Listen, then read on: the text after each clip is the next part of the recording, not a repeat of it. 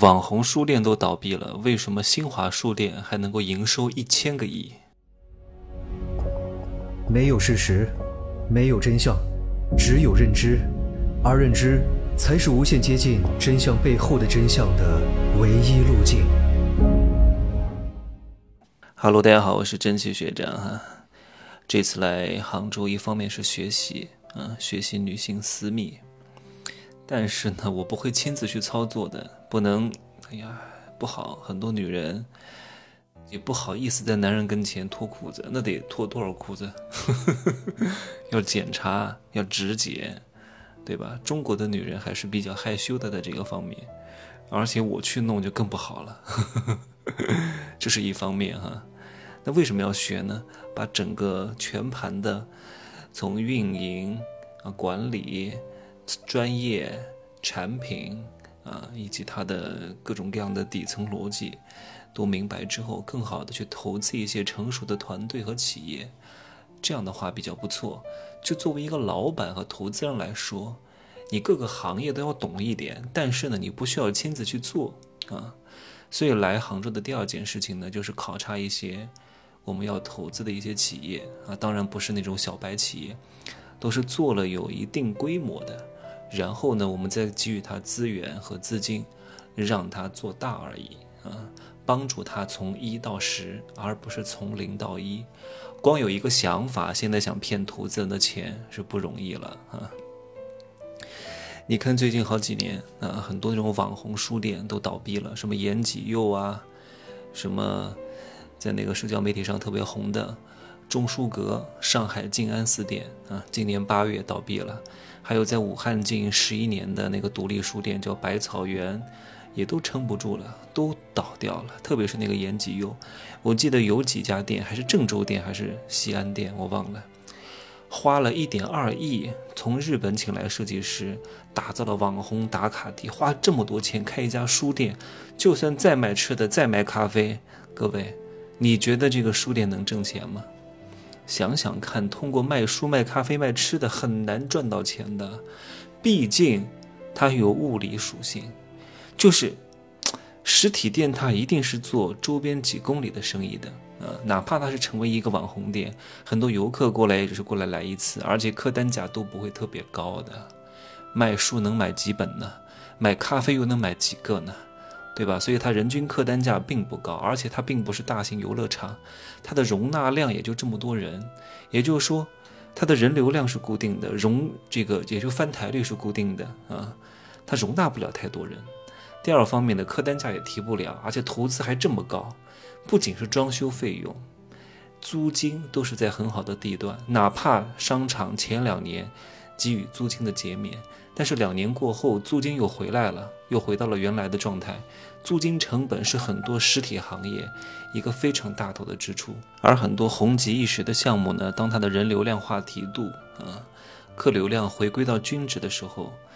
然后房租也回归到均值的时候，大概率会被它的运营成本压死。那特别是最近这两年啊，经常关店闭店的、不给营业的，更容易死。而其中最大的成本就是房租。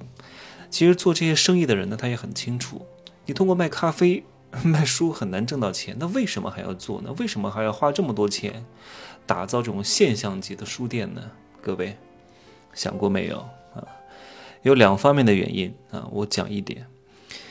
这一点呢，无非它不是 to C 的行业，它是 to 它是 to 投资人的行业，就是不断的炒热这个项目，然后让别人过来融资，然后下一轮融资进来的时候呢，他就可以把他的之前的钱套现出去啊，这叫突投资人的创业项目，为了创业而创业，但不管他最后盈盈有没有盈利，反正前期的股东是挣钱了，对吧？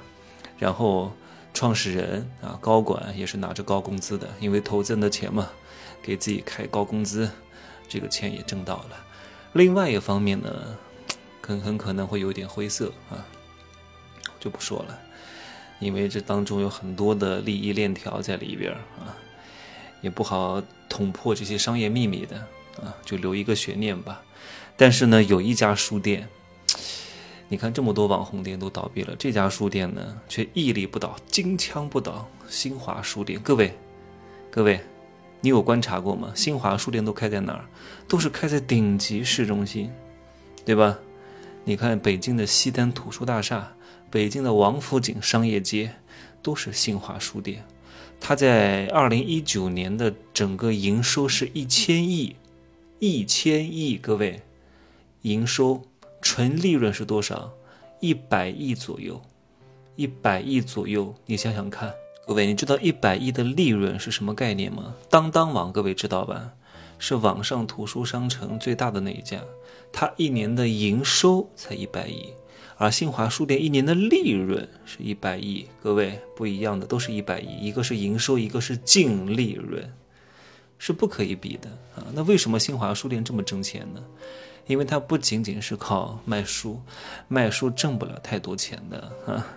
因为网上的书打六折的、打四折的，你看延吉又关门的那段时间，把封皮一撕，按斤称啊，好像是三折还是两折大甩卖吧，对吧？那新华书店它之前是事业单位，它很多的那个门店呢，都属于公共设施建设啊，所以呢是免租金的。免租金什么概念？相当于一大部分的运营成本都省掉了，而且它还可以通过这个挣钱，对吧？比如说你有两层楼，你一方面是卖书，一方面呢是出租柜台，把这个柜台给薇薇家啊，把这个柜台卖给什么什么好未来什么学习机、步步高学习机、好记星啊，出租柜台，这还是一两层楼的呀。那如果新华书店在某一个地区它有一栋楼呢，它用两层。来做书店，剩下的几层全部租出去，都是在核心的商业地段。但是商业地产项目呢，只是占新华书店营收的一小部分啊，占它大头的是什么？各位，你们以前买中小学教材去哪儿买？什么什么教辅教材之类的啊，都是去新华书店买的。两千零三年之前。所有的这种中小学教材的发行权，全部都是由新华书店承包的。这块业务当时占了新华书店总利润的七成，算是垄断行业。两千零三年之后呢，像这种发行权发生了一些改革，啊，有一些出版资格，然后获得新闻部门这个批准的国有控股企业也是可以发行的。但是新华书店的这种优势地位依旧很难撼动，还是占到它整个营收的大头，啊。这就是它两个独门秘籍，让它能够躺赚的利器啊！还有另外一个方面呢，也是图书行业的通通用规则。像这种行业都是寄卖制啊，就是说我先进书啊，但是我进书是不给钱的，放在这卖，卖出去再给你钱，卖不出去退回去。他把所有的压力都推给这个出版商。所以，基于以上这几点，一方面是商业地产自有产权，一方面呢是教材教辅的发行，还有一方面是节流，也就是说没有什么库存风险，所以新华书店可以屹立不倒啊，在黄金地带。当然呢，它和那种网红书店走的商业模式是完全不同的。其实说到类似的这种行业啊，还有好几个。各位，你知道像这个肯德基、麦当劳做什么生意吗？真的是卖炸鸡吗？看似是在卖炸鸡，但他们也在做房地产的生意啊。具体是什么呢？我就不多说了，不然的话时长超长。还有一个沃尔玛是卖什么的？沃尔玛是卖什么的？各位，是卖食品的吗？是开超市的吗？其实它还是一个咨询行业啊。他掌握了大量的数据，用户购买的数据，这些数据是非常非常值钱的。他卖给一些相关的企业和行业，获得了大量的收入。所以有些东西不是表面上看的这么简单的啊！你能看到的都是你的思维限制的，或者是别人想让你看到的而已。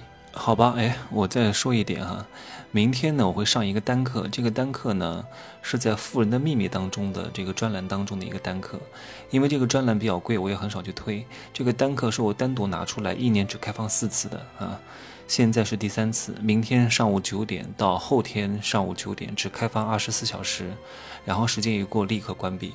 第四次开放呢是到年底十二月三十号，啊，这个课呢单独卖很便宜啊，四五百块钱。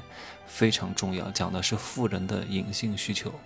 我会明天早上九点钟发在朋友圈的啊，限时购买，就这样说吧啊。这个课真的很多人说你得，真的这台哪怕就这一节单课也就二十多分钟，很多人说至少得卖两千。有些东西不在场啊叫真传一句话，假传万卷书。